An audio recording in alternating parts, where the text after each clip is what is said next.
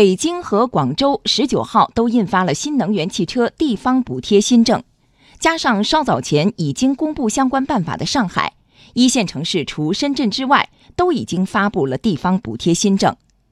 从内容来看，北上广对新能源汽车补贴的标准和国家补贴同步，保持了稳步退坡的趋势。专家认为，这有利于行业发展。同时，国内市场的进一步开放和全球产业发展态势将深度影响我国新能源汽车产业发展。央广经济之声记者吕红桥报道。根据北京新能源汽车补贴新政，按照中央与地方一比零点五的比例安排对新能源汽车的市级补助。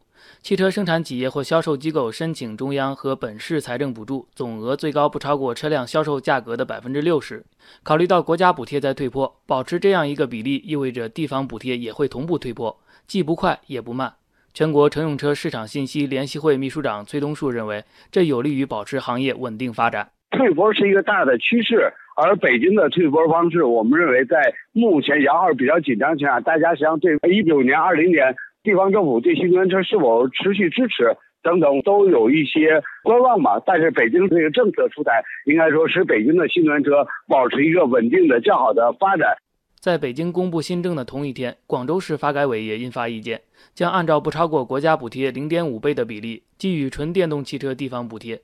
上海的补贴标准也基本一样。值得注意的是，国家补贴考虑到了新能源汽车的续航里程、电池能量密度和整车能耗水平。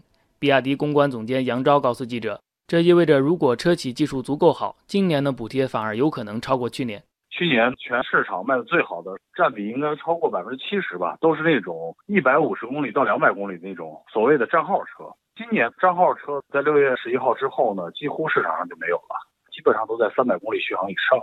就是政策的制定呢，是向引导企业呢往更先进的技术方向去发展。”补贴退坡的背后是全球新能源汽车产业发展态势和格局的变化。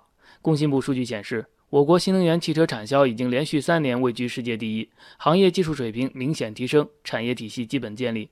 与此同时，我国汽车市场持续扩大开放，特斯拉在上海和北京建设整车厂和科技创新中心的项目最近就相继落地。中国汽车工业协会顾问杜芳姿指出，这充分说明了中国市场的吸引力。特斯拉只有两个大市场，一个是美国，一个是中国。美国的市场现在不太好，所以他就把宝压到了中国。实际他还是看中了中国的市场。我们的消费层次也在逐渐提高，我们的消费市场也大。面对新能源汽车市场的进一步开放，杨钊预计，中外产业链的互补会给整个新能源汽车产业带来繁荣。等于整个产业链的话，中国是全世界最全的，也是规模最大的。所以呢。外资来了以后呢，一样离不开中国的供应链。实际上，他们进来的越多，市场的竞争越激烈，然后带来的我们产业链会更繁荣。到终端的话呢，只会促进这个市场的更加快速的发展。